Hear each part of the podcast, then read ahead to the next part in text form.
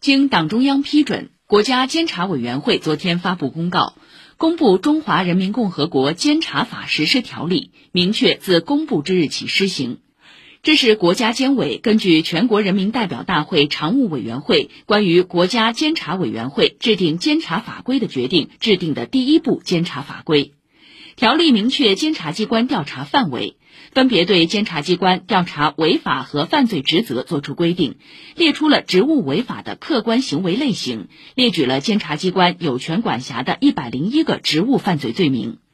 这一百零一个罪名，既是监察机关调查职务犯罪的责任清单，也是对公职人员，特别是领导干部履行职责的最底线要求和负面清单，是公权力行使的制度笼子。